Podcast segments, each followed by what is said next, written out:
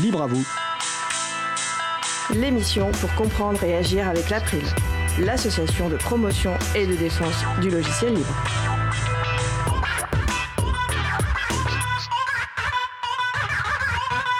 Bonjour à toutes, bonjour à tous. La Fondation pour le logiciel libre, c'est le sujet principal de l'émission du jour. Avec également au programme la chronique d'Éric Frodin qui nous présentera l'artiste Darren Curtis. Et aussi la chronique d'Isabella Vanni qui va nous parler de ses actions de sensibilisation. Nous allons parler de tout cela dans l'émission du jour. Vous êtes sur la radio Cause Commune, la voix des possibles, 93.1 et en DAB+, en Ile-de-France et partout dans le monde sur le site causecommune.fm. Soyez les bienvenus pour cette nouvelle édition de Libre à vous, l'émission pour comprendre et agir avec l'April, l'association de promotion et de défense du logiciel libre. Je suis Frédéric Couchet, le délégué général de l'April. Le site web de l'April, c'est april.org. Vous pouvez y trouver une page consacrée à cette émission avec tous les liens et références utiles et également les moyens de nous contacter. N'hésitez pas à nous faire des retours ou nous poser toutes questions. Nous sommes mardi 15 décembre 2020, nous diffusons en direct, mais vous écoutez peut-être une rediffusion ou un podcast. À réalisation de l'émission aujourd'hui, le retour, le retour de Patrick Creusot. Bonjour Patrick. Bonjour tout le monde et bonne émission. Si vous souhaitez réagir, poser une question pendant ce direct, n'hésitez pas à vous connecter sur le salon web de la radio. Pour cela, rendez-vous sur le site de la radio, causecommune.fm, cliquez sur chat et retrouvez-nous sur le salon dédié à l'émission. Nous vous souhaitons une excellente écoute. Et tout de suite, place au premier sujet. Le fil rouge de la musique libre. Dans cette chronique, Eric Frodin, créateur du site Au bout du fil, nous fait découvrir des artistes ayant opté pour la libre diffusion de leurs œuvres musicales. Aujourd'hui, Eric nous fait découvrir l'artiste Darren Curtis. Bonjour Eric. Oui, bonjour Frédéric. Eh bien, je te laisse la parole. Merci. Oui, donc euh, aujourd'hui, j'aimerais vous faire découvrir un artiste autodidacte américain, Darren Curtis, originaire du Maryland. Alors cet artiste est également connu sous le nom de Desperate Measures et il publie chaque année une collection de titres sous licence Creative Commons by Attribution 3.0. Alors je vous propose de revenir sur son album Royalty Free Fantasy de Beginning Years et écoutons ensemble Journey's Reflection, le premier titre de cet album, et on se retrouve juste après pour la review. Cause commune 93.1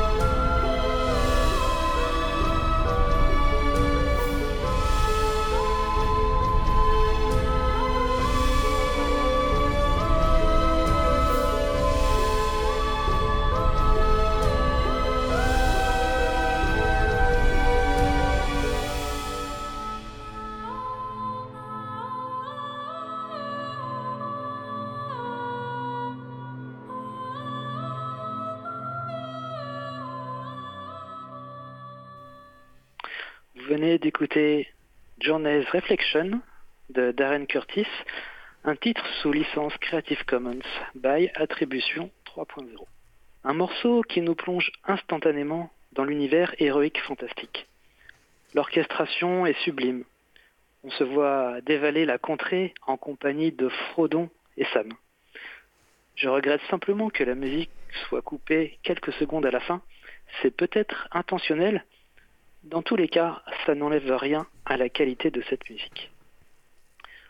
Ce morceau est donc le premier titre issu de l'album Royalty Free Fantasy de Beginning Years, composé de 22 musiques. C'est tout simplement impressionnant.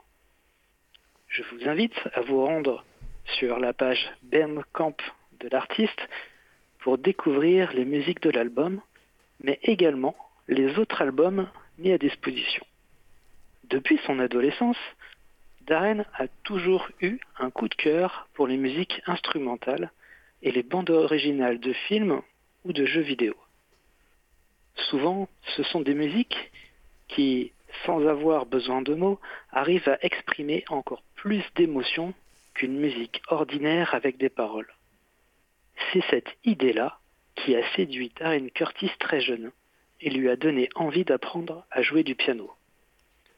Il s'est lancé dans la musique de manière complètement autodidacte et aujourd'hui il compose et produit ses propres morceaux sans se restreindre à un seul genre musical.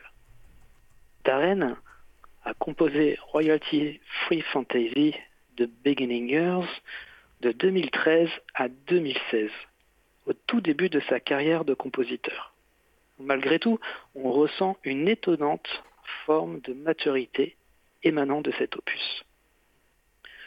Vous aurez l'occasion de le constater par vous-même car vous allez écouter d'autres titres comme A Time Forgotten, The Death March et peut-être Dreamscape dans cette émission.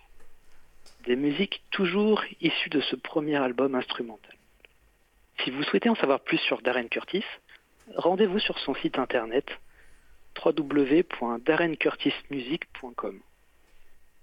Vous pouvez également le soutenir avec des donations sur Patreon, patreon.com slash Darren Curtis Music.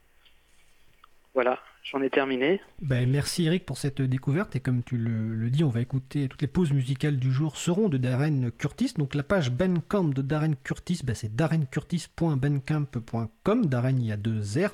Et nous mettrons également les références sur euh, le site de l'April, le site de la radio. Hein. et, et ces musiques sont sous licence Creative Commons Attribution, CC BY, donc qui permet la réutilisation, la modification, la diffusion, le partage de la musique pour toute utilisation, y compris commerciale, à condition de créditer l'artiste, d'indiquer la licence et d'indiquer si des modifications ont été effectuées. En tout cas, je te remercie pour cette euh, chronique musicale. Merci à vous.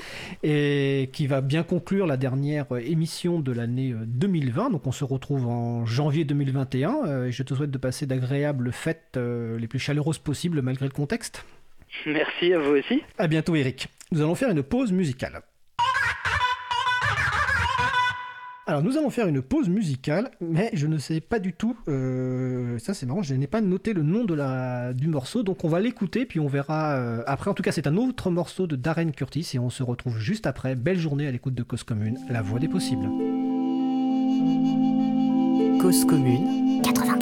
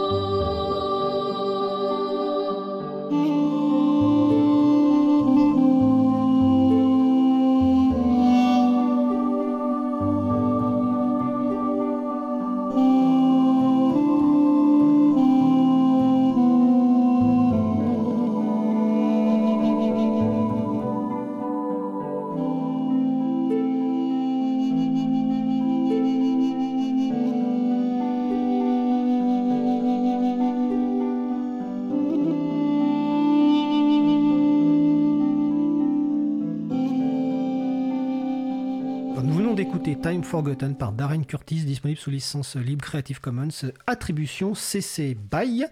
Euh, donc nous poursuivons la découverte de Darren Curtis, proposée aujourd'hui par notre programmateur musical Eric Frodin. Nous allons passer au sujet principal. Nous allons poursuivre par notre sujet principal, qui va porter sur la Fondation pour le logiciel libre, avec Geoffrey Knoth, président de la Fondation, Odile Benassi, développeuse de logiciel libre et administratrice de la FSF depuis quelques mois. FSF voulant dire Free Software Foundation, donc Fondation pour le logiciel libre. Alors, on va vérifier que nous avons nos, invités au, au téléphone. Est-ce que Odile est au téléphone? Bonjour Frédéric. Bonjour Odile. Geoffrey, est-ce que tu es au téléphone? Bonjour, super. Je précise que vous, les personnes sont invitées évidemment à participer à l'émission en posant des questions, réactions sur le site de la radio causecommune.fm, bouton de chat, et vous nous rejoignez sur le salon euh, Libre à vous.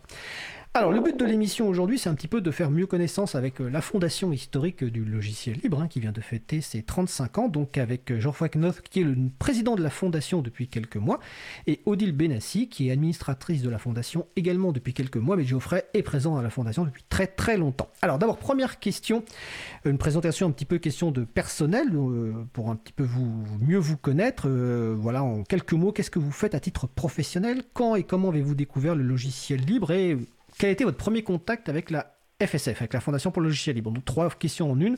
On va commencer par euh, Geoffrey. Ok. Euh, que euh, je maintenant actuellement, je travaille comme un programmeur pour AccuWeather, c'est météorologie, mais qui concerne le logiciel libre. je connais Richard Stallman, le fondateur, depuis 1900. 85 quand il a écrit le GNU Manifesto et euh, je travaillais sur les logiciels libres de ce temps. D'accord. Alors j'en profite aussi pour remercier Geoffrey, comme vous l'entendez, euh, il, intervient en français, mais Geoffrey n'est pas, euh, c'est pas la langue naturelle le français, donc je le remercie d'intervenir. Et c'est une bonne continuité avec euh, Richard Stallman, qui lui-même parlait très bien français. Alors on reviendra tout à l'heure sur la succession de Richard Stallman, évidemment. Odile, les mêmes questions. Qu'est-ce que tu fais à titre professionnel? Quand as-tu découvert le logiciel libre? Et quand as-tu été en première fois en contact avec la Fondation pour le logiciel libre? Eh bien, je suis, euh, je développe euh, des, interfaces pour euh, pour un logiciel pour les mathématiciens. Donc, je fais du logiciel libre depuis de très nombreuses années maintenant. Et, mais j'ai fait d'autres choses avant dans ma vie. Et eh bien, le logiciel libre, je l'ai découvert très vite parce que dès que j'ai voulu faire des logiciels, ça m'a paru impossible de, fonctionner avec des interfaces propriétaires euh, comme ça. Euh, très très vite, euh, je suis tombée dedans. ça a même commencé par un voyage aux États-Unis d'ailleurs, tellement l'enthousiasme était grand. Et, quant à la Free Software Foundation, eh bien, quand on, quand on connaît un petit peu, quand on rentre un petit peu dans l'univers du logiciel libre, on entend vite parler de cette fondation et elle, est là pour, pour garder les, pour conserver et faire vivre les valeurs du logiciel libre, ce qui est très important. Merci pour cette introduction. Donc, effectivement, le, point essentiel de cet échange est de faire connaître évidemment la, fondation et euh, notamment les, les, points clés, euh, son rôle unique, et ce qu'on va un petit peu décrire. Alors, on va pas présenter tout ce que fait la fondation euh, pendant l'émission parce qu'elle fait beaucoup de choses, mais on va insister vraiment sur ce, sur ce rôle unique. Alors déjà, donc, première question, dans l'émission Libre à vous, on parle très souvent de logiciel libre. Euh, mais on parle de temps en temps, enfin assez souvent de la Fondation pour le logiciel libre. Si vous deviez résumer en quelques mots, euh, ouais, vous rencontrez quelqu'un dans une soirée, alors aujourd'hui il n'y a plus beaucoup de soirées, mais imaginons, euh, en quelques mots, comment vous résumeriez ce qu'est la, la Fondation pour le logiciel libre? C'est Geoffrey. Ah, c'est pour garder la liberté des logiciels libres pour tout le temps. D'accord. Et Odile? Ben oui, c'est ça, c'est conserver, faire vivre, euh, faire, faire, euh, faire connaître aussi les, les, les, valeurs, les principes euh, du logiciel libre et, et, faire comprendre pourquoi c'est important aussi. D'accord. Alors, j'ai dit tout à l'heure que la fondation donc, a été créée en 1985. On va juste faire un petit point historique pour que les gens comprennent bien, parce que le logiciel libre est de plus en plus connu depuis, on va dire, 10-15 ans, mais existe depuis beaucoup plus longtemps. Donc, si on fait un court résumé, donc euh, l'un des moments fondateurs du mouvement du logiciel libre, c'est 83-84 avec Richard Stallman, qui crée euh, notamment le qui lance le projet GNU visant à créer un système d'exploitation entièrement libre. Et en 1985, donc, il crée une fondation la Fondation pour le logiciel libre, qui donc a, a priori a deux, enfin, deux grands objectifs en tout cas, c'est promouvoir et défendre les valeurs du logiciel libre et développer des logiciels libres. Est-ce que ce sont les deux axes d'action de la, de la Fondation? Euh, Si j'ai bien compris, euh, la FSF en fait a été créée euh, pour soutenir, au départ, pour soutenir le projet GNU, qui était donc un projet de logiciel libre. C'est pour, pour, pour, pour, apporter des billes, apporter une artillerie juridique et pour faire en sorte que le projet GNU puisse, puisse vivre correctement. Des, des, billes juridiques et financières. C'est ce que je comprends parce que moi j'étais pas là au tout début, au tout début euh, de, la, de la fondation de la Free Software Foundation. Est-ce que je réponds à ta question? Alors, euh, on va demander à Geoffrey si ça, ah, si, ça correspond. Euh, vu que Geoffrey a dit qu'il connaît Richard depuis 1985, est-ce que donc la création de la fondation, c'était donc pour apporter ce que. Alors, des billes juridiques, c'est-à-dire pour apporter un contexte juridique et euh, du soutien pour le développement notamment du projet GNU On a, on a des licences euh, juridiques, euh, juridiques, si c'est votre question. Oui. le licence GNU et copyleft. Odile, vous pouvez expliquer quelles sont les licences? Oui, c'est la, la FSF qui a, qui a créé les qui a créé les licences, la GPL, euh, la GNU euh, Public License, qui est, qui est la, licence libre la plus employée. Euh, donc c'est de cette manière sans doute que, que la FSF a, a contribué à, à, solidifier le projet GNU, mais aussi en, cherchant des fonds, des, de l'argent pour, pour que le projet GNU puisse continuer à exister. D'ailleurs, la FSF fournit des moyens à, pas mal de, de projets de ce genre. D'accord. Alors, vu qu'on parle de l'aspect juridique, on va rester sur cet aspect quelques minutes, même si après on va revenir sur les, campagnes actuellement menées par la FSF, mais c'est intéressant que, les gens comprennent. Euh, Geoffrey a utilisé le mot euh, copyleft, euh, qu'on traduit généralement en France par gauche d'auteur, parce que c'est un jeu de mots avec droit d'auteur. Donc c'est une licence de logiciel libre qui a une spécificité, c'est que à partir du moment où on utilise un code qui est sous cette licence-là, qu'on en fait des modifications et qu'on le redistribue, on doit le redistribuer dans les mêmes conditions, ce qui garantit la conservation de la liberté initialement euh, accordée par le développeur ou par la développeuse. Et c'est aujourd'hui encore euh, l'une des licences les plus utilisées dans le monde. Euh, et ce qui est intéressant par rapport, enfin ce qui est un point important dans, la, dans le rôle de la FSF, de la Fondation pour le logiciel libre, c'est que la Fondation est responsable de l'évolution de cette licence. Il y a eu plusieurs versions de cette licence. Alors de mémoire, la première, ça devait être 89, la deuxième 91 et la dernière 2007, si je me souviens bien. Donc la FSF joue un rôle très particulier parce qu'elle est l'éditrice de cette licence et de ses évolutions. Donc s'il y a une GPL version 4, c'est la FSF qui va la, faire et ça va évidemment avoir un impact considérable sur le monde du logiciel libre. Est-ce que je résume bien ce qu'est la, la, la, GPL, la GNU GPL et le copyleft Geoffrey? Euh, J'ai pas tout compris parce que la qualité du traduction, c'est pas. Oui, c'est difficile. Euh, euh, Odile, vous pouvez m'aider? Euh, je, Moi, je pense que. que euh, que c'est ça, oui, euh, la, le, le, copyleft, c'est bien le, une façon de, de, renverser le droit d'auteur pour le faire en sorte qu'il soit au service des utilisateurs et non pas, et non pas pour restreindre leurs droits. Euh, donc euh, la FSF est, est, responsable dès le départ de, l'établissement de cette euh, licence GPL et de son évolution et également de la faire, respecter. C'est-à-dire qu'il faut de temps en temps faire des courriers ou même des procès à des entités qui ne respectent pas la licence. Oui, c'est ce qu'on appelle le travail de mise en conformité comme il y a une obligation euh, lorsqu'on redistribue, comme je l'ai expliqué, effectivement, il y a généralement les gens respectent cette obligation, mais il y a toujours des gens qui, décident de ne pas le faire. Et donc, un, une des actions de l'équipe juridique de la FSF, alors je pense que c'est, si je me souviens bien de mémoire, Donald Robertson qui s'occupe de ça au, sein de la FSF, est en charge de faire respecter euh, son fonctionnement de la, de la GNU GPL, donc des libertés, euh, principalement par la discussion avec les, gens qui ne, se, qui ne respectent pas la licence et éventuellement euh, avec des poursuites si nécessaire. Donc c'est un rôle très important. Et donc il y a une, est-ce qu'il y a une équipe juridique au sein de la FSF ou, est-ce qu'il y a enfin, même une seule personne qui, qui s'occupe de cette mise en conformité? Oui, oui, oui. Euh, oui, on a ça euh, dans la fondation. Oui. Alors j'ai une question, Co- comment ça, ça fonctionne? Est-ce que c'est des gens qui vous contactent ou est-ce que c'est vous qui vous rendez compte qu'il qu'il y a peut-être un problème quelque part avec un... Les deux, Les deux les deux. D'accord. Et est-ce qu'il y a beaucoup de... Sans rentrer forcément dans les détails, est-ce qu'il y a beaucoup de caps dans la... par an que vous traitez? Euh, ça dépend. Euh, de temps en temps, oui.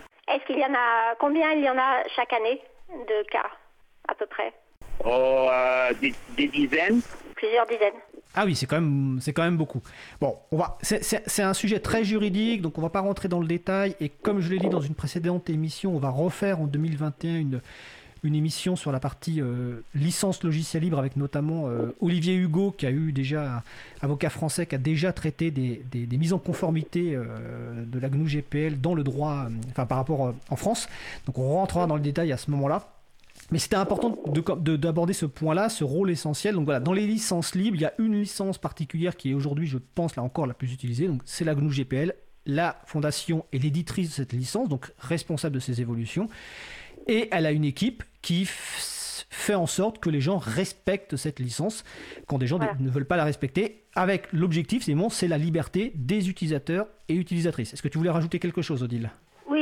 Un- une petite chose au sujet des licences. La GPL est effectivement la, licence la plus utilisée. C'est pas la seule possible. D'ailleurs, la FSF a euh, ou le projet GNU a, édite une liste de licences avec des commentaires sur chacune des licences parce qu'il y a effectivement toute une panoplie de, de licences possibles. Euh, certaines sont plus ou moins recommandables parce qu'elles sont faciles à utiliser ou parce qu'elles sont euh, ou pas du tout faciles à utiliser ou dangereuses pour certaines raisons ou au contraire très bonnes et ça euh, c'est bon de lire euh, la, liste des licences qui est publiée par le projet GNU pour euh, se faire une idée. Alors c'est une excellente remarque parce que effectivement il y a beaucoup de licences dans le monde du logiciel libre. Quand on emploie le terme licence libre, en fait ça veut pas dire grand chose parce qu'il y en a beaucoup avec des impacts différents. Et donc les personnes qui sont intéressées pour savoir si une licence est vraiment libre et quelles sont les conditions de son utilisation vont sur le site de gnu.org. Il y a une liste de licences reconnues comme libres et aussi une liste de licences reconnues comme non libres. Donc voilà, ça c'est pour les gens qui, qui sont intéressés par ce sujet-là. Mais on reviendra en, détail en 2021 sur, ce, sur cette thématique, on va dire, juridique qui est, euh, qui est passionnante mais qui est complexe, mais en tout cas qui, qui est importante pour les personnes qui développent euh, des logiciels libres. Donc là, c'est un, des rôles de la, de, la fondation et c'est un rôle historique. hein. Euh, comme je le dis, la, la GNU GPL, je pense que la première version, ça devait être 89, mais on, vérifiera. Et évidemment, on mettra les références sur le site de la radio et sur le site de l'April, hein, et april.org. Donc on va revenir hein, euh, sur d'autres activités de, de, de, de la FSF. Donc la FSF a des campagnes. Parce que le but, c'est euh, la promotion et la, sécurisation des libertés informatiques pour tous et toutes. Et donc la Fondation mène des campagnes. Donc on va aborder quelques campagnes de la Fondation et je renvoie évidemment sur le site de la, de la FSF pour l'ensemble des campagnes. Donc le site c'est fsf.org, hein, comme Free Software Foundation. On va commencer par commencer une petite campagne, euh, enfin une petite campagne, hein, par, par un thème qui est, euh, qui est important, qui est celui des sites web et du code JavaScript qui n'est en général pas libre. Donc Jeffrey, est-ce que tu peux nous expliquer déjà un petit peu euh, ce- que c'est que JavaScript et quel est le problème que pose euh, ce code JavaScript qui n'est pas libre? Euh, la campagne JavaScript libre, euh, Free JavaScript, est un effort continu pour persuader les organisations de faire fonctionner leur site web sans exiger que les utilisateurs exécutent des logiciels non libres. Voilà, mais c'est quoi JavaScript? Il faut que l'utilisateur a le droit de changer, d'examiner le code source et de comprendre ce qui, euh, ce qui se passe dans son ordinateur et dans son euh, browser. Oui, pa- pa- parce qu'il faut, il faut, euh, il faut euh, commencer peut-être par, par préciser que quand on fait tourner un site sur son ordinateur, quand on visite un site web euh, sur Internet, eh bien, euh, on utilise un navigateur, un logiciel qui s'appelle un navigateur, et, le, site, d'une manière générale, maintenant, la plupart des sites font tourner du code sur votre ordinateur. C'est du code JavaScript. Et donc, ce code, vous ne voyez pas euh, ce qu'il fait, vous ne voyez pas ce qui se passe, vous ne voyez pas qui l'a écrit, ni rien du tout. Et quelquefois, vous ne pouvez même pas lire ce code, euh, si vous le souhaitez. Tellement il est plus ou moins caché. euh, et il peut faire toutes sortes de choses, ce code. la FSF a mis en évidence le fait que le, le, le code JavaScript pouvait savoir vous reconnaître à la façon dont vous tapez au clavier. vous pouvez avoir des informations sur vous et, vous reconnaître euh, sur cette, cette manière de, de, taper. Donc c'est pour dire, ils peuvent faire toutes sortes de choses euh, sans, sans qu'on le sache. Donc on est vraiment dans une problématique de, de logiciel libre. Et une des, euh, un des buts que s'est donné à la FSF, donc, c'est d'essayer de, convaincre les, développeurs de sites, les, fournisseurs de, sites web, de, conformer, de faire se conformer leur, leur, code JavaScript au principe du logiciel. Donc JavaScript, en fait, c'est un langage de programmation. Quand, quand, une personne va sur un site web, il y a une partie du code qui est exécuté sur le, sur le serveur, sur lequel on se connecte, sur lequel on n'a pas accès, mais le navigateur exécute aussi un code qui est exécuté directement sur l'ordinateur de la personne, donc qui est écrit dans un langage qui s'appelle JavaScript. Euh, et donc, comme tu le dis, en fait, ce code peut avoir du code malveillant, ça peut être du logiciel privateur, c'est-à-dire qu'on ne peut pas le modifier. Et donc, la campagne de la FSF euh, vise, si je comprends bien, à deux choses. La première, c'est à informer sur les dangers potentiels de l'exécution de ce code privateur et potentiellement malveillant sur l'ordinateur de la personne. Et deuxième chose, encourager les développeurs et développeuses de code à le mettre en logiciel libre et à permettre à chacun et chacune de le modifier. C'est bien ça le but de cette campagne. Enfin les deux buts de cette campagne. Je crois, que, tu as bien résumé euh, si, si, j'en juge par ce que je sais. Ouais. Et donc à ce moment-là, je voulais juste rajouter peut-être un petit point euh, sur euh, donc la partie JavaScript, la campagne JavaScript. L'une des actions qu'a mené la, fondation, c'est de proposer un, plugin, un greffon au navigateur web, donc Firefox et autres, qui s'appelle LibreJS, qui permet en fait d'identifier le code JavaScript privateur sur une page éventuellement de, de, le désactiver, de gérer des listes blanches. Ça fait partie de la campagne euh, menée par la, fondation, ce, plugin LibreJS. Jeffrey Oui, oui, oui c'est vrai. On doit l'utiliser, ce plugin euh, JavaScript, libre, oui, pour connaître si votre JavaScript est libre ou non. D'accord. Et ce, plugin permet quand même de gérer des listes blanches parce qu'aujourd'hui, il y a plein de sites, par exemple des sites euh, sur lesquels on est quasiment obligé d'aller, des banques ou autres, qui ne fonctionnent pas sans JavaScript. Donc de temps en temps, il faut pouvoir activer une liste blanche, c'est-à-dire permettre à l'exécution de ce code. Oui, c'est possible, euh, Frédéric. Euh, mais c'est la situation, quand, on l'utilise, ce, plugin, on se rend compte que la situation est catastrophique. la situation du, euh, d'ailleurs, c'est une difficulté qu'on a dans les batailles du libre, c'est qu'en fait, euh, on a à peine gagné quelque chose sur un terrain que, ce sont de nouveaux terrains qui, posent problème. Là, évidemment, actuellement, euh, c'est les données personnelles, le cloud et puis, donc JavaScript.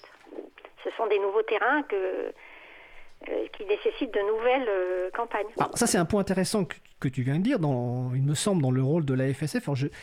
C'est ce rôle un peu, euh, je sais pas si c'est unique, mais en tout cas qui me semble quand même assez unique d'être capable d'anticiper ou en tout cas de voir les problèmes qui vont arriver ou qui arrivent et d'essayer de proposer à la fois des actions de sensibilisation et des actions euh, correctives. C'est un des rôles, enfin pour moi c'est un des rôles uniques de la fondation, c'est-à-dire cette capacité, un peu comme Richard Stallman en, 83-84 quand il lance le projet GNU, il, voit bien que le monde du logiciel libre, enfin les pratiques de partage de l'époque sont en train de, disparaître et qu'il faut faire quelque chose.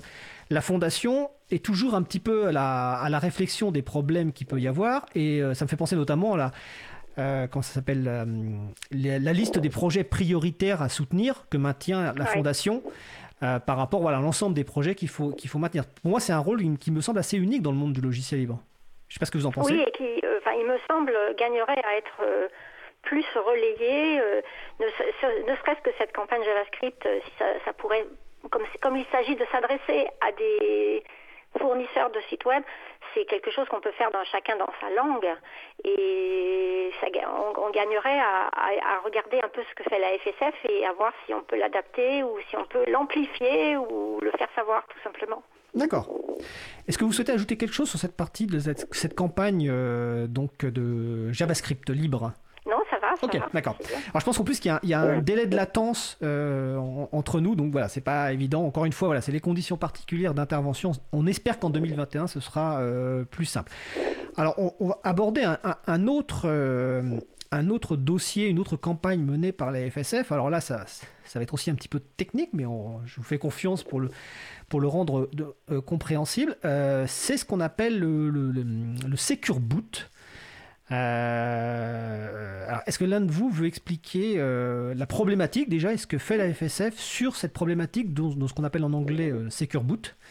Peut-être Jeffrey Le problème avec Secure Boot, c'est que euh, si euh, la compagnie qui a fabriqué l'ordinateur euh, a tous les droits, vous n'avez pas les droits de changer le système operating system.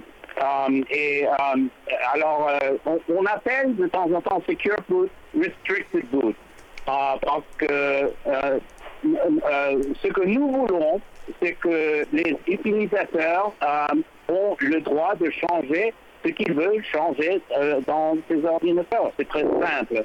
Euh, pour que les utilisateurs euh, auront les droits et, et, le pouvoir. Ah, Edil, est-ce que tu peux peut-être compléter? C'est-à-dire que tous les auditeurs doivent le, constater aussi, quand on vous livre un, matériel, quel qu'il soit, quand on vous donne entre les mains des outils euh, informatiques, eh bien, euh, on vous dit oui, oui, on s'occupe de tout, on s'occupe de votre sécurité, euh, tout est bien configuré, vous ne risquez rien. Et en particulier, là, c'est une façon de, pour les pour les fabricants d'ordinateurs et de logiciels de protéger leur, enfin, de, de, de, garder pour eux la possibilité de, de vendre quelque chose qui ont décidé de vendre et, de ne pas laisser les utilisateurs euh, mettre quelque chose qui pourrait répondre mieux à, à leurs besoins ou qui pourrait être moins cher, va savoir, ou, qui, euh, euh, ou tout simplement qu'ils veulent avoir parce qu'ils en ont besoin. Donc le Secure Boot, c'est au moment de, lancer le système d'exploitation, l'ordinateur, le BIOS de l'ordinateur se, vérifie que le, que le système d'exploitation en question est bien, euh, comme ils disent, secure. Mais en tout cas, ça veut, ça veut plutôt dire euh, euh, qu'il est conforme à, ce que le, vendeur de, l'ordinateur et du logiciel veut que ce soit. Et donc, il ne s'agit pas du tout de, forcément de protéger. Il, se réfugie derrière le prétexte de protéger votre sécurité. Mais en réalité, il vous empêche de faire autre chose que d'utiliser ce qu'ils vous ont vendu. Donc, pour bien comprendre, imaginez quand vous démarrez un ordinateur, en fait, ce qui va démarrer au départ, c'est ce qu'on appelle bon, un logiciel de boot, de démarrage. Hein. Euh, donc il y avait des versions il y a quelques années, euh, si vous vous souvenez, vous, avez, vous tapiez la touche F2 ou je sais plus quoi et vous pouviez configurer des trucs. Aujourd'hui, ces outils, ces logiciels, donc qui démarrent avant même le système d'exploitation, hein, avant même Microsoft Windows, Mac ou GNU Linux, Aujourd'hui, ces outils sont devenus de plus en plus performants et il y a quelques années, des gens ont poussé cette fonctionnalité connue sous le nom de Secure Boot, donc démarrage sécurisé, qui en fait, euh, il y a des clés qui vont dire que tel système va être autorisé à démarrer. Donc par exemple, évidemment, Microsoft Windows sera autorisé à démarrer, mais les autres systèmes ne seront pas autorisés à démarrer. Et donc c'est pour ça que euh, Jeffrey tout à l'heure a utilisé le terme de restricted boot, c'est-à-dire de, de démarrage restreint, c'est-à-dire qu'on restreint les capacités des systèmes à démarrer, et que nous en français on emploie le terme en général d'informatique déloyale. C'est-à-dire sous, comme le dit Odile, comme tu le dis, sous prétexte de sécuriser un démarrage de machine, en fait, on installe un contrôle d'usage, c'est-à-dire qu'on décide de quel système d'exploitation derrière pourra démarrer. Et donc, de facto, c'est un frein au développement du logiciel libre, parce qu'évidemment, bah voilà, ça pose des problèmes euh, techniques. Est-ce que je, résume la situation? Euh, À mon avis, oui. Euh, Frédéric, tu la connais tout aussi bien que nous. Et, mais ce qui est peut-être intéressant, c'est de savoir ce que, ce que la FSF fait en ce moment. Et en fait, ils sont en train de faire des choses pour compléter, euh, enfin il y a déjà tout un dossier qui est disponible sur le site fsf.org, mais ils sont en train de, de faire tout, de, tout un travail euh, technique pour euh, améliorer ça. Je ne sais pas si Geoffrey peut nous en donner la primeur peut nous expliquer ce qu'elles sont en train de faire On a des efforts chaque an d'améliorer la situation parce que ça change chaque an. Oui. Alors en fait, dans les le, la documentation et le euh, sur, sur, la, sur la question du, du démarrage en question. D'accord. Et donc, si je me souviens bien, une des actions, c'est de développer des alternatives à ces fameux outils de démarrage, et notamment de développer euh, LibreBoot, qui serait une version euh, voilà, respectueuse des libertés des utilisateurs et des utilisatrices, et qui serait qu'on pourrait potentiellement installer sur des ordinateurs, et qui pourrait même être euh, préinstallés sur des ordinateurs du commerce. Est-ce que ça fait partie des, des objectifs, enfin, du travail de la, de la FSF de proposer une alternative euh, à ce Secure Boot? Oui, bien sûr. Oui, oui. D'accord, ok. Et donc ce, ce travail aujourd'hui, euh, j'imagine que c'est un travail qui est techniquement euh, complexe, euh, qui prend du temps. Et- Est-ce que c'est fait par du... euh, et ça me fera penser tiens, que a- après la pause musicale, on parlera peut-être un petit peu de l'organisation de la fondation. Est-ce que c'est des, des bénévoles qui travaillent dessus? Est-ce que c'est des, des gens qui sont payés pour travailler sur, sur Secure Boot? Sur, sur, Libre Boot Les deux, les deux, les deux, c'est bénévoles et des personnes payées. D'accord. Bon, ce que je propose, c'est qu'on va faire une petite, parce que je vois le temps qui avance, on va faire une petite pause musicale. Euh, donc, Geoffrey et Odile, vous restez connectés euh, sur le pont téléphonique le temps de la pause évidemment musicale. Alors, je retrouve ma petite fiche pour savoir ce qu'on va écouter. Donc, on va continuer notre voyage avec Darren Curtis. On va écouter The Death March par Darren Curtis. On se retrouve juste après. Belle journée à l'écoute de Cause Commune, la voix des possibles. Cause commune 93.1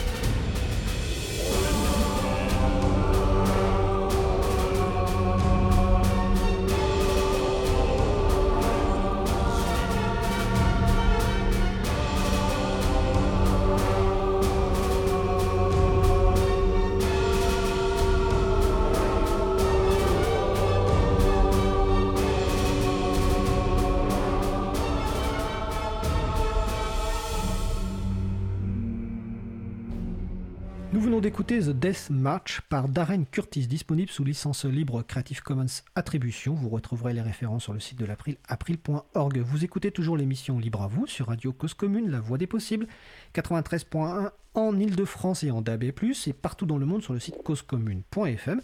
Nous allons poursuivre notre sujet principal qui porte sur la Fondation pour le logiciel libre, Free Software Foundation, fsf.org, avec Geoffrey Knowth, président de la Fondation, et Odile Benassi, administratrice de la Fondation. Juste avant la pause musicale, nous parlions de campagne de la Fondation. On va, poursuivre. On a parlé donc de la campagne sur les JavaScript privateurs et le plugin LibreJS. hein.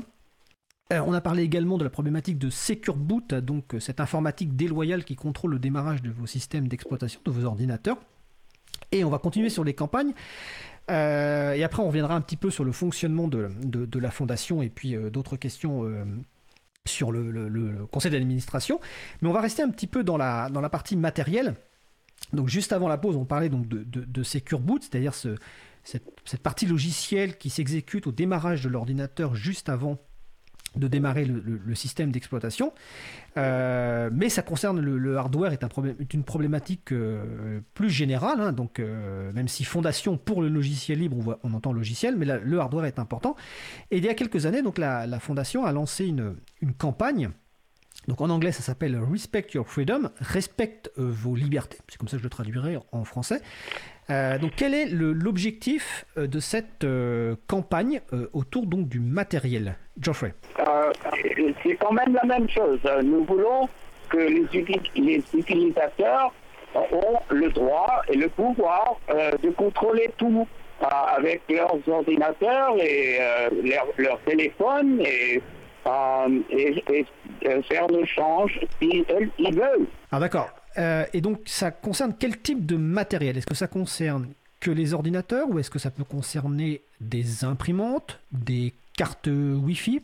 Et, les données, les données, euh, ça concerne beaucoup plus maintenant parce qu'il y a le cloud, comme on dit, un, grand nuage de données et il, il, doit être conservé et confidentiel. Il concerne beaucoup. D'accord. Oui, il y, a, il y a toute une liste de matériel euh, qui sont. Il y a tout, en fait, il y a, un site qui s'appelle ryf.ssf.org et qui liste des, toutes sortes de matériels qui sont certifiés. Euh, qui sont certifiés, qui ne vont pas, qui ne vont pas euh, espionner les utilisateurs ou faire des choses ça certifié par la FSF de ce point de vue-là pour, pour, des raisons éthiques. Vraiment de tout, et tous les matériels peuvent être certifiés. Donc l'idée, si je comprends bien, euh, c'est qu'en fait dans le matériel, euh, il peut y avoir des matériels qui posent des problèmes de respect des libertés pour différentes raisons. Et donc le travail euh, de, ce, Respect Your Freedom, c'est une sorte de certification vous prenez du matériel, ou en tout cas un certain nombre de matériel, vous vérifiez que par rapport à ce qu'il contient, par rapport aux, aux parties logicielles qu'il peut contenir, ça respecte les libertés, et dans ce cas-là, si ça respecte les libertés, ce, cette certification est accordée, et sinon vous travaillez avec l'entreprise ou les personnes qui, qui, développent ce matériel pour améliorer les choses. C'est un travail d'amélioration continue, c'est ça? Euh, Oui, et puis euh, si, si, je vois bien, euh, les, les, fabricants peuvent, peuvent demander la certification. Alors ça peut être un, et ça peut être un, un critère d'ailleurs de, de, choix. Parce que je vois par exemple, alors c'est marrant parce que je vois que j'ai alors euh, on va parler un peu technique, en tout cas pas, technique, mais les, coulisses de l'émission Libre à vous. Donc là, en régie, il y a, Patrick qui utilise euh, un laptop sur lequel en fait euh, la carte Wi-Fi interne ne peut pas fonctionner avec des, des, enfin un micro logiciel libre. Et donc pour cela, pour qu'il puisse quand même avoir du Wi-Fi sur ce laptop, qu'est-ce qu'on fait? On a commandé une clé USB Wi-Fi. Et ce qui est marrant, c'est que c'est celle que je vois, enfin c'est l'une de celles que je vois sur Respect Your Freedom, la clé euh, wireless G USB adaptateur toute bleue. Euh, donc on branche en USB qui nous permet d'avoir du Wi-Fi et sur lequel il y a du micro logiciel qui est libre, en tout cas qui est compatible euh, libre. Et donc c'est et, c'est aussi pour ça qu'on a choisi cette clé, c'est parce qu'elle est certifiée. Alors je ne sais plus si on l'avait comme vu sur le site de l'FSF ou autre, mais en tout cas, elle est certifiée fonctionner dans un environnement qui respecte les libertés des utilisateurs et des utilisatrices. Donc c'est un peu le but de cette euh, certification. Je crois, et d'ailleurs, je crois que c'est vraiment un, un, problématique très importante parce que la plupart des gens que vous connaissez qui vous leur dites euh, mais donc euh, arrêtez donc de vous embêter avec toute cette publicité et avec tous ces trucs qui fonctionnent pas et qui sont lents, etc.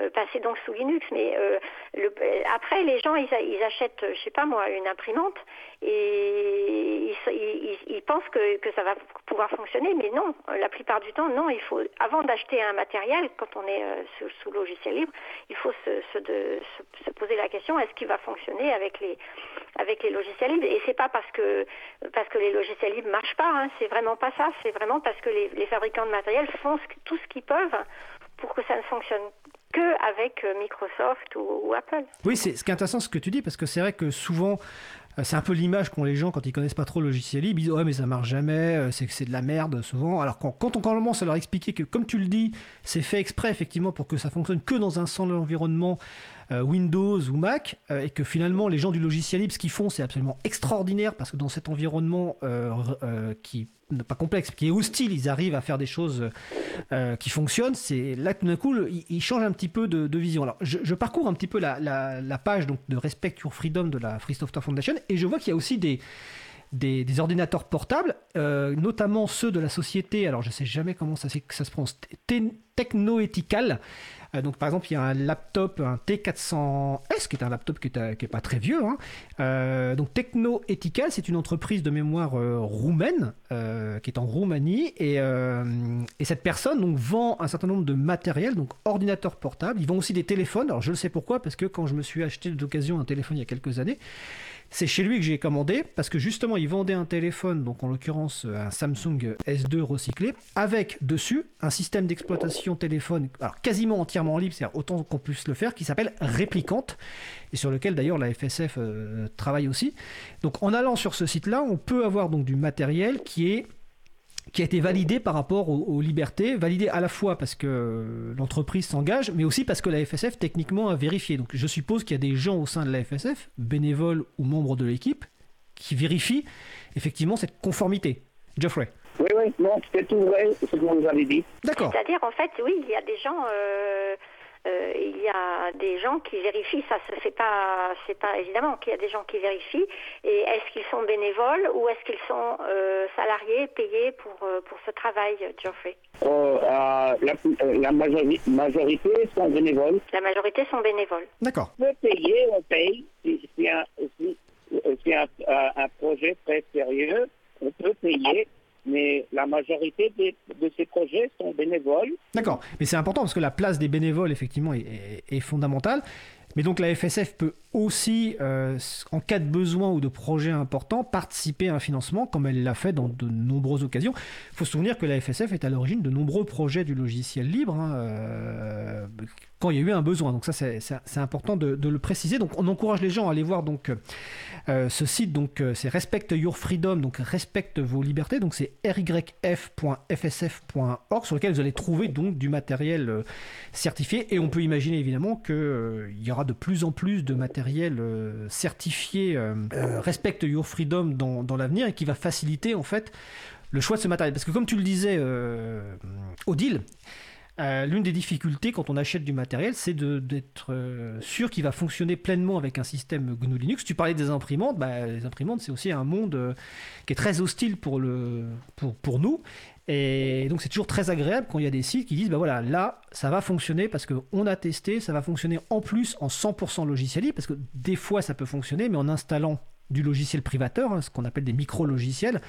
Alors des fois, bah, il n'y a pas tellement le choix pour certaines personnes, mais euh, si on peut l'éviter, je prenais tout à l'heure l'exemple de, la carte Wi-Fi, hein, le fait de, de mettre un, une, clé USB Wi-Fi, ben, ça nous, apporte de la liberté, mais c'est vrai que c'est moins pratique que d'avoir la carte euh, directement à l'intérieur. Euh, voilà, mais il faut. Euh, la liberté demande des fois des, efforts, enfin demande souvent des efforts. Donc ça c'est une campagne autour du, matériel. Est-ce que vous voulez ajouter quelque chose sur cette partie matérielle?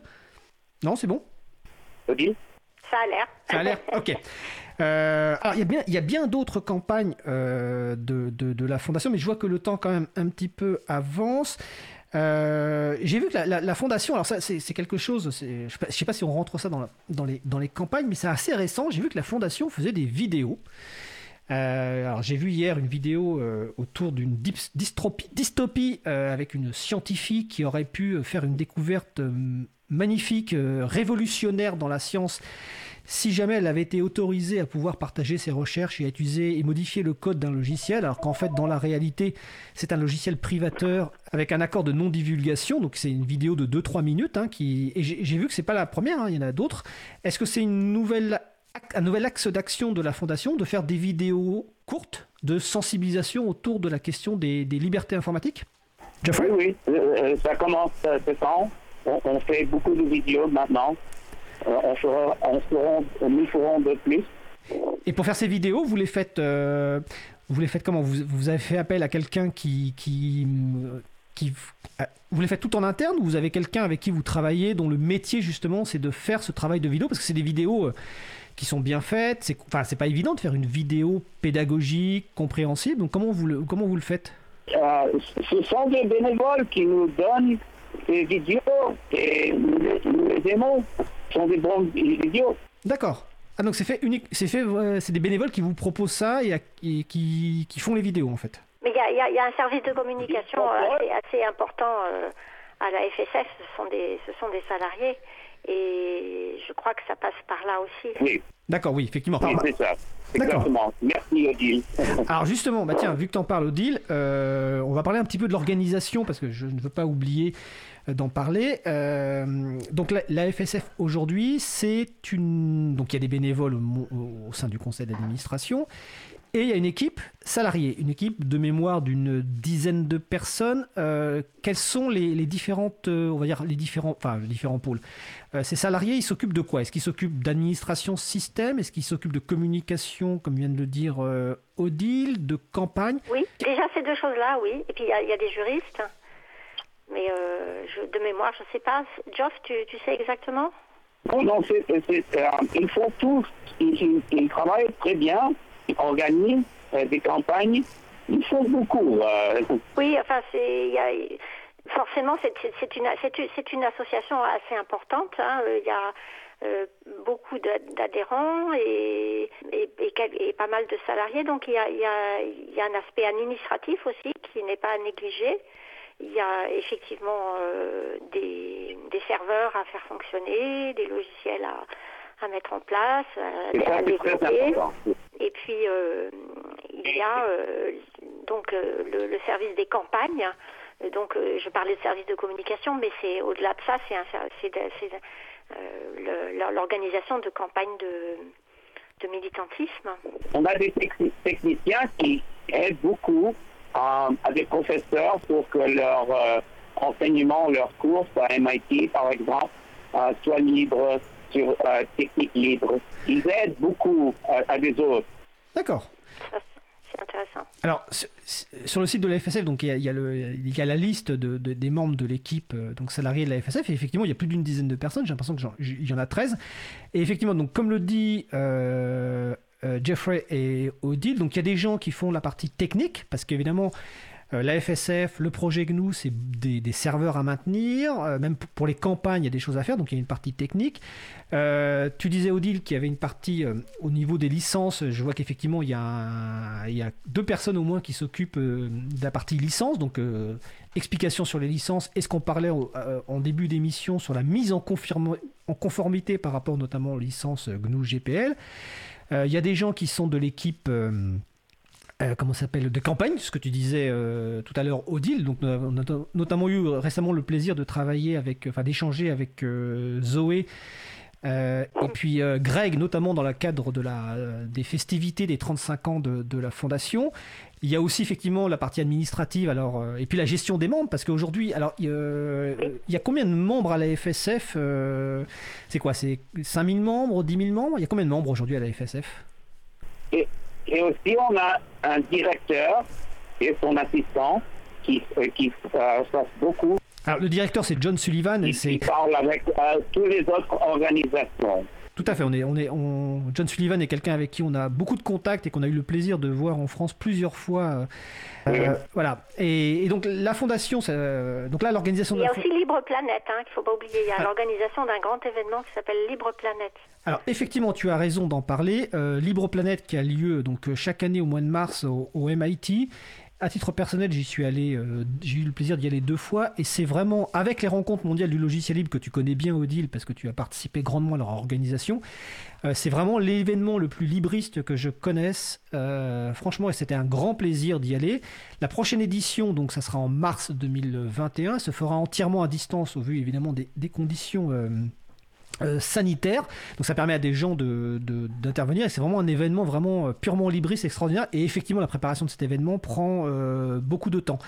Alors sur le fonctionnement de la FSF, donc la FSF donc, a une équipe, a des bénévoles, mais il y a une équipe salariée, donc je viens de dire d'une dizaine de personnes.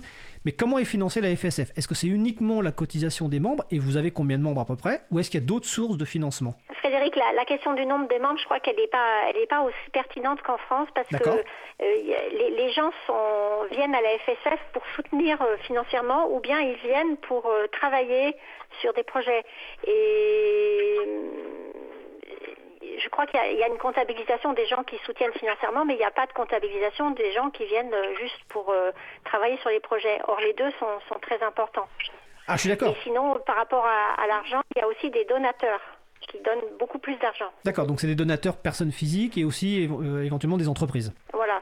D'accord. Ça peut être toutes sortes de, gens, de choses et de gens. Donc euh, maintenant, euh, la conservation, la, de, correctement faire évoluer les, les, principes et les valeurs euh, du logiciel libre, ça, ça c'est le rôle du, du, des administrateurs, particulièrement. C'est pas le rôle des membres. Tout à fait. Bizarrement. Alors, bizarrement Parce ou pas que la FSF veut, veut pas de risque de, de de prise de contrôle. De faire mission. Ah oui. On doit garder la mission. Alors ça, bah, c'est intéressant. On va, on va, aborder ce sujet parce qu'il nous reste très peu de temps, mais c'est un sujet euh, important euh, sur le fonctionnement de la FSF. Alors déjà avant, donc, euh, donc Jeff, alors Odile, toi tu es membre administratrice de la FSF depuis quelques mois, mais justement, j'ai une question pour toi.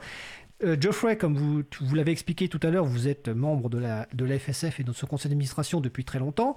Je vais donc rappeler aux gens, pour bien comprendre ma question, c'est que donc la FSF a été créée en 1985 par Richard Stallman. Euh, qui est donc le, fondateur du mouvement du logiciel libre. Il en a été président jusqu'en septembre 2019, donc il y a un an. Et suite à des, suite, à des propos tenus dans le cadre euh, de, l'affaire euh, Epstein aux États-Unis, Richard Stallman a démissionné l'an dernier. et donc, c'est une organisation qui, pendant plus de 30 ans, a été euh, menée par Richard Stallman. Geoffrey, vous avez pris la succession de, Richard Stallman. Donc j'ai envie de vous demander un petit peu comment vous avez vécu le fait de, succéder à une telle personnalité euh, et comment ça se passe? Oh, euh, ça, difficile.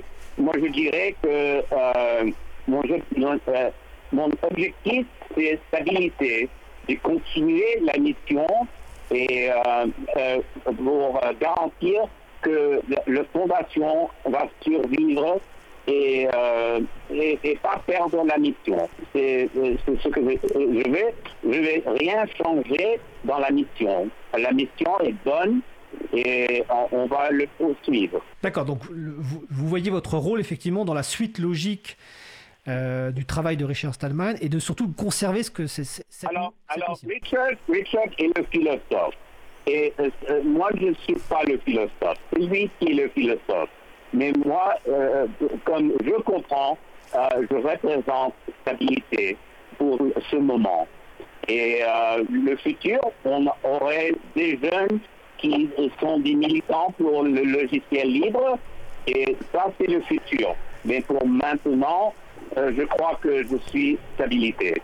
Ah, euh, c'est très simple, c'est pas trop compliqué. D'accord, ok. Donc Richard, le philosophe, vous la stabilité et conserver la mission. Odile, euh, donc toi tu as intégré la, fondation en tant qu'administratrice récemment.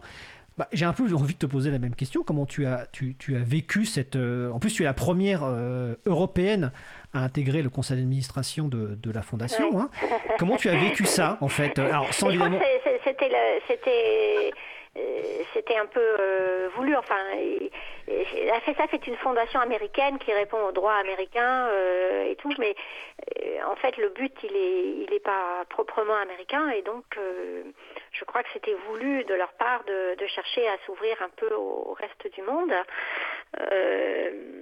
voilà. Et sinon, on fonctionne quand même de manière de manière collégiale. Hein, euh, euh, et Richard, il est Richard Salman est, euh, là aussi pour, pour, le travail, pour travailler avec nous. C'est pas la, il n'est pas sorti de la fondation. Alors, je vais revenir sur Richard donc juste après, parce que je voulais juste finir sur ton, ton, ton ressenti personnel. sur, sur, mon ressenti, ben, j'ai j'ai comment dire, euh, j'étais très, je peux dire que j'étais très fière d'être accueillie de cette manière euh, pour euh, participer à la à cette mission tellement importante de conservation et de, et de, et de faire vivre les, les valeurs du, du, logiciel libre. C'est tellement, tellement important pour le monde et, très sous-estimé parce que le logiciel, ça se voit pas bien. C'est derrière c'est derrière les téléphones, c'est derrière euh, les matériels qu'on utilise. Euh, on voit pas bien le rôle du logiciel. Euh, il, faut, il faut être plus ou moins informaticien pour comprendre l'importance. Mais le logiciel est partout et donc les principes qui le gouvernent sont d'une importance pour tous les instants, pour tous les instants de notre vie. Actuellement, il y a la, question des, données médicales là, qui, vient sur le, devant de la scène. Euh, mais en fait, tout, dépend du logiciel et de la façon dont, les choses sont traitées, nos, données, et, qu'est-ce, que les gens s'autorisent à faire avec, euh, avec nos machines et à faire avec nous finalement, parce que des logiciels non libres, c'est une prise de pouvoir sur nous-mêmes, hein, sur, sur les citoyens. Oui, ça me fait penser à une à une citation de Richard justement Stallman dans, dans Libération il y a quelques années, qui expliquait que la liberté informatique n'était pas euh, supérieure à toutes les autres libertés, mais elle était la base aujourd'hui de, la, de toutes les autres libertés, parce que sans liberté informatique... Oui, c'est une sorte de précondition en fait. Précondition, voilà, une condition euh, nécessaire, pas suffisante, mais nécessaire. Donc c'est cette, cette, cette, fierté, euh, je vois le temps qui file, il nous reste très peu de temps, et avant de poser une question quand même à Jeffrey, notamment par rapport à, à, un des propos souvent tenus par Richard, tu disais que, que Richard, donc Richard Stallman, est, est, est toujours, enfin, toujours présent auprès de la FSF, c'est ça? Ah oui, absolument. Il est présent ça veut dire euh, je communique avec lui euh, chaque semaine. Euh, nous avons des questions de philosophie et nous parlons. il, il, écrit des essais. il guide les développeurs. il travaille. oui. D'accord. Euh, alors, Jeffrey, euh, souvent Richard Stallman, enfin même à peu près à toute conférence quand il vient en France, il commence sa conférence par euh, trois mots. Il dit Je peux définir le logiciel libre en trois mots liberté, égalité, fraternité, qui est la devise républicaine française. Qu'est-ce que ça évoque pour vous, ces, ces mots liberté, égalité, fraternité? C'est la même chose que pour vous. Euh, moi, euh, quand j'étais petit, j'allais au lycée français de New York, alors je comprends ces mots. Et ces mots, euh, pour moi, c'est la liberté aussi des logiciels libres et d'informatique et de civilisation. c'est très important, ces trois mots. D'accord. Est-ce que vous, on va arriver au, terme de notre échange, est-ce que vous, vous, souhaiteriez ajouter quelque chose, ou passer un message, ou faire une annonce? Geoffrey? Il n'y a pas de spécial message. Euh, euh, libre, libre. Certains, oui, moi je, dirais, je, vais redire ce que j'ai dit au début. allez voir ce que fait, allez voir le site fsf.org et si vous comprenez un peu l'anglais, essayez de, de, voir si vous pouvez pas vous inspirer de ce qui est fait pour pour votre propre soit pour, vous-même, soit pour votre travail militant, si vous êtes militant. Et aussi, le site gnu.org a des traductions en français. Euh, nous espérons de faire des traductions euh, euh, pour fsf.org, mais GNU a déjà des traductions en français. Oui, et dans beaucoup, beaucoup, de langues, oui, oui, absolument. Puis c'est là qu'il y a la philosophie qui est derrière tout ça. Alors exactement, gnu.org. Alors et ça tombe bien parce que Patrick qui est en régie aujourd'hui, donc qui est bénévole à l'April, est également bénévole au sein de notre groupe de travail qu'on appelle TradGNU, qu'on a créé en 1996 lors de la création de l'April, et qui justement est en charge de la traduction de gnu.org en français. Donc Patrick est l'un de ceux qui traduit en français euh, gnu.org. Donc effectivement, allez voir aussi le site gnu.org sur la partie philosophie, fsf.org sur les campagnes, il y a des parties qui sont en, français, la lettre d'information... Euh, gnu.org pour les licences aussi. Pour les licences. Il y a la lettre d'information mensuelle de la FSF qui est disponible en anglais et également en français, parce qu'on l'a traduit en français et je crois aussi en, espagnol. Mais en tout cas, euh, malgré les conditions euh, techniques un petit peu difficiles, euh, Geoffrey Knoth et Odile Benassi, je vous remercie d'avoir participé donc, à cette émission de présentation de la Fondation pour le logiciel libre. On essaiera d'en refaire une en 2021, mais dans des conditions meilleures, avec sans doute d'autres outils pour éviter les problèmes techniques. En tout cas, je vous remercie de votre contribution, de votre intervention. Je remercie grandement Geoffrey d'être intervenu euh, en français. Euh, j'espère que voilà, vous allez passer une bonne fin de journée, puis qu'on aura l'occasion de se voir en, 2021. Merci pour euh, cette invitation, Frédéric. Eh bien, écoutez, Merci beaucoup, Frédéric. Eh ben, c'est un plaisir. Bonne journée. Alors, on va faire une petite pause musicale. On va écouter Dreamscape, toujours par Darren Curtis. On se retrouve juste après. Belle journée à l'écoute de Cause Commune, la voix des possibles.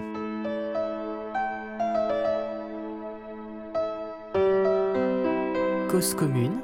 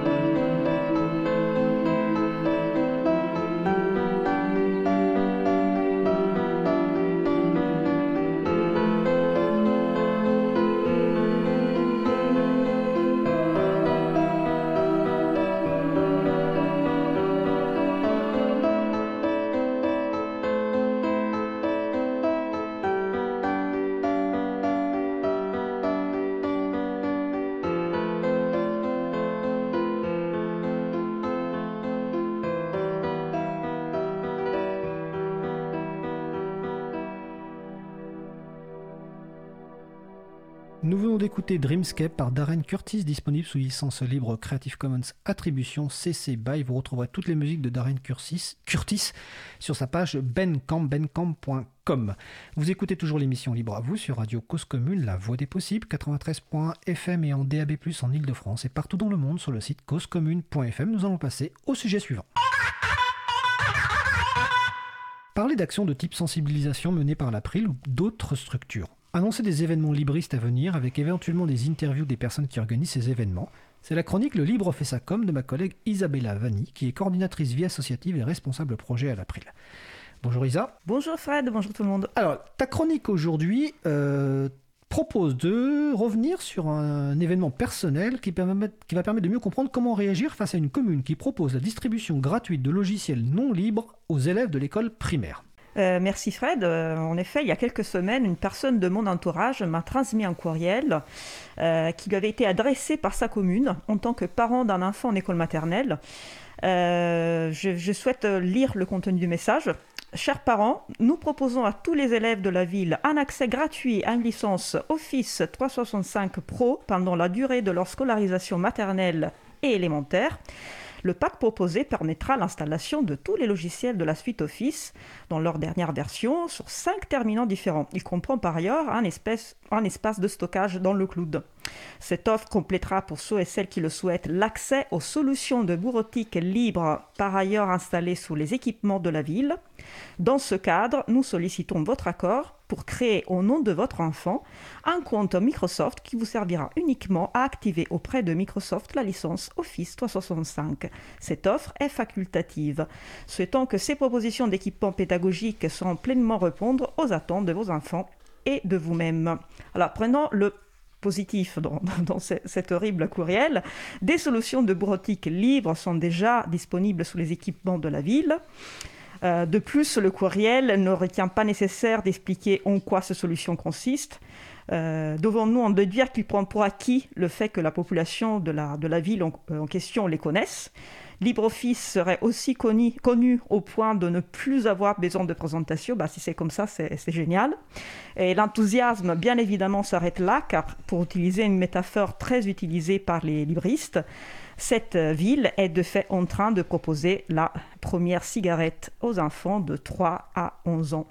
Euh, la personne de mon entourage que je précise est sensible à la, à la cause du logiciel libre sans être non plus euh, militante ne peut pas s'empêcher de demander à la ville la raison de cette proposition alors que des solutions libres existent. Et donc quelle a été la réponse de la ville hein? Eh la voilà.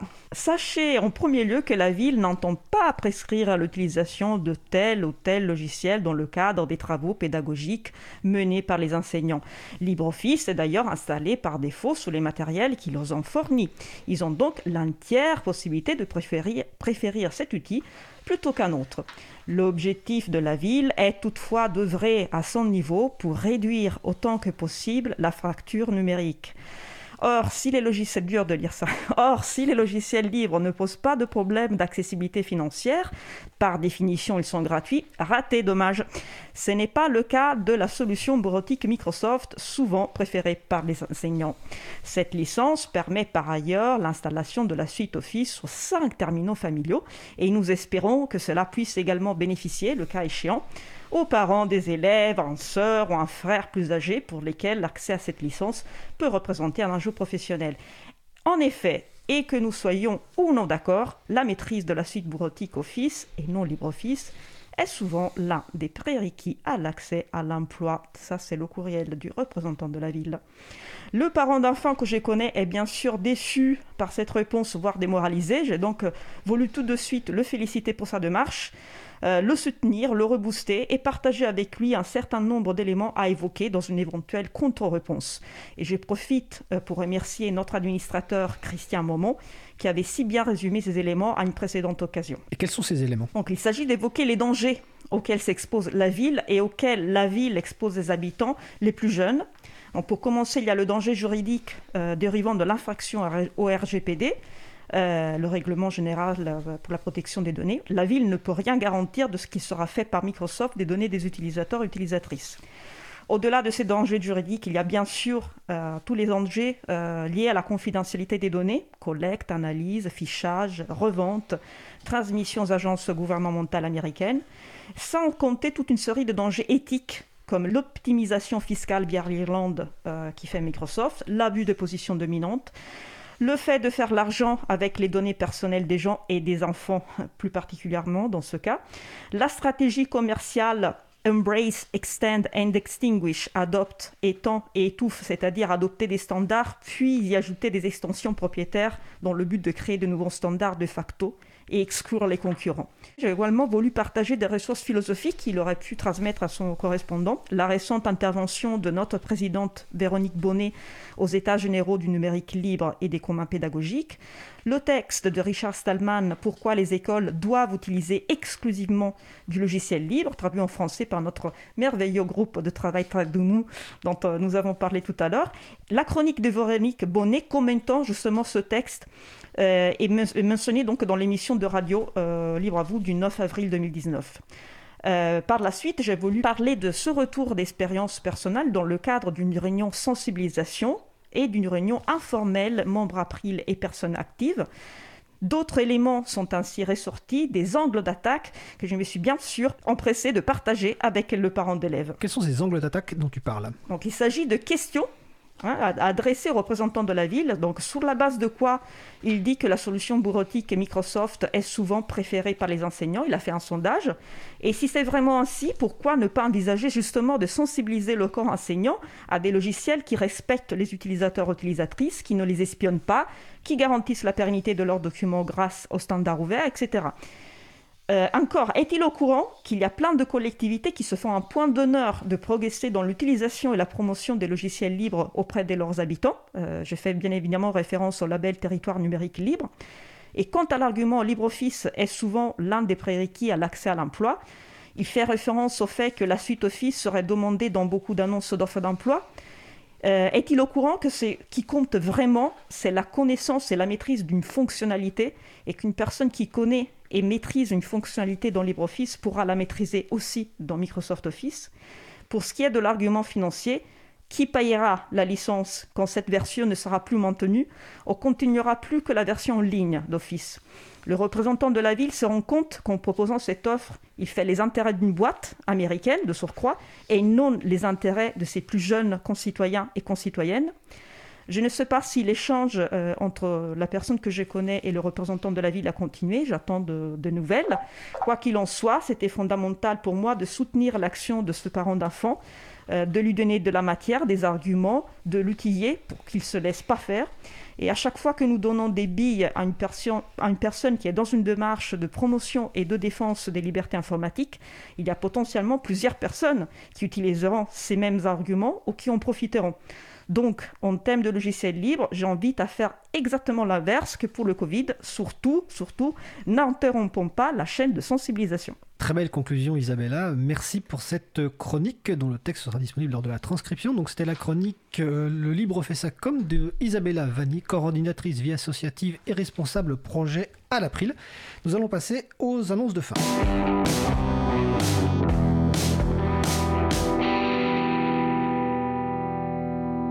Les annonces de fin, je vais vous rappeler que la radio propose un répondeur si vous voulez réagir à un sujet de l'émission, poser une question ou simplement laisser un message. Vous pouvez faire un retour sur le 09 72 51 55 46. Je répète 09 72 51 55 46.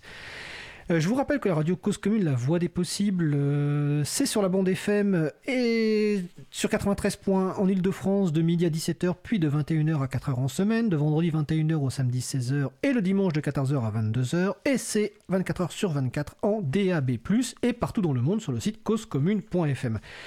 Euh, l'émission Libre à vous et plus globalement la radio ben, est contributive. Hein. N'hésitez pas à nous proposer des sujets, des musiques, des personnes à inviter. Vous pouvez contribuer à l'émission. Vous retrouverez sur le site de l'April, april.org et sur le site de la radio causecommune.fm les moyens de nous contacter. Euh, vous pouvez également évidemment euh, soutenir financièrement la radio associative Cause Commune, car la radio a besoin de soutien financier, notamment pour payer ne serait-ce que les frais matériels, un loyer du studio, diffusion sur la bande FM, serveur. Donc nous vous encourageons à aider la radio en faisant un don. Toutes les infos sont sur le site causecommune.fm et vous pouvez aussi aider en consacrant du temps à l'émission. Alors dans les annonces d'événements à venir, eh bien, Isabella parlait tout à l'heure des réunions du groupe de travail sensibilisation de l'April. Eh le groupe de travail poursuit ses réunions à distance chaque jeudi. Donc la prochaine réunion, c'est jeudi 17 décembre de 17h15 à 19h30. Les, les informations sont sur le site de l'April, april.org. Et euh, nos amis de Parinux organisent également des soirées de conversation libre, toujours le jeudi. La prochaine concernera, euh, portera sur les smartphones. Quelle liberté nous reste-t-il sur ce genre d'appareil? Elle aura lieu jeudi 17 décembre à partir de 20h30. Euh, ouverture du salon et démarrage à 21h, donc parinux.org. Alors, notre émission se termine. Je remercie les personnes qui ont participé à l'émission. Eric Frodin, Odile Benassi, Geoffrey Knoth, Isabella Vanni. Aux manettes de la régie aujourd'hui, Patrick Creusot qui faisait son retour à la régie. Bon, c'était un petit peu dur le démarrage, mais bon, c'est l'essentiel, de s'y remettre. Merci également à l'équipe podcast, donc Sylvain Kutzmann, Languin, Samuel Aubert, Olivier Humbert, Elodie Daniel Girondeau, bénévole à l'April, Olivier Grieco, le directeur d'antenne de la radio, et merci également à Quentin Gibaud, Christian Momon qui font la découpe des podcasts complets en podcasts individuels par sujet. Vous retrouverez sur notre site web april.org et sur le site de la radio causecommune.fm une page avec toutes les références utiles. N'hésitez pas à nous faire des retours pour indiquer ce qui vous a plu, mais aussi des points d'amélioration. Vous pouvez également nous poser toutes questions et nous y répondrons directement ou lors d'une prochaine émission. Toutes vos remarques et questions sont les bienvenues. Nous vous remercions d'avoir écouté l'émission. Si vous avez aimé cette émission, n'hésitez pas à en parler le plus possible autour de vous. Faites également connaître la radio Cause Commune, la voix des possibles. Surtout qu'en ce moment, il y a des belles antennes libres, des beaux sujets qui sont traités. Euh, hier soir, par exemple, euh, notre ami Karim avait, fait un sujet avec euh, Marion de l'association Elles Imaginent sur les violences conjugales. Et ensuite, il y a une antenne libre. Jeudi soir, il y a une antenne libre avec les joyeux pingouins en famille, émission totalement foutraque, donc c'est à 21h. Et moi-même, je vous donne rendez-vous ce soir, donc mardi, à 21h, avec mon camarade Mehdi pour vous faire voyager musicalement avec du reggae, de la techno, de la house, du hip-hop, de la drum and brass. Donc c'est à partir de 21h jusqu'à au moins 22h30. Rendez-vous sur causecommune.fm ou en FM ou en DB+. Euh, la prochaine émission Libre à vous, elle, quant à aura lieu en direct mardi 5 euh, janvier 2021 à 15h30. Nous allons faire une petite pause pendant les vacances, nous allons nous confiner, visiblement, je pense. bon, on va essayer de récupérer un petit peu quand même et de profiter. Euh, le 5 janvier, notre invité principal sera Henri Verdier, ambassadeur pour le numérique. nous sommes ravis de le, de le recevoir pour qu'il nous parle un petit peu de sa vision de l'informatique, du informatique libre, etc. Nous vous souhaitons de passer une belle fin de journée. On se retrouve pour Libre à vous en direct mardi 5 janvier. Je vous retrouve ce soir à 21h. Et d'ici là, portez-vous bien.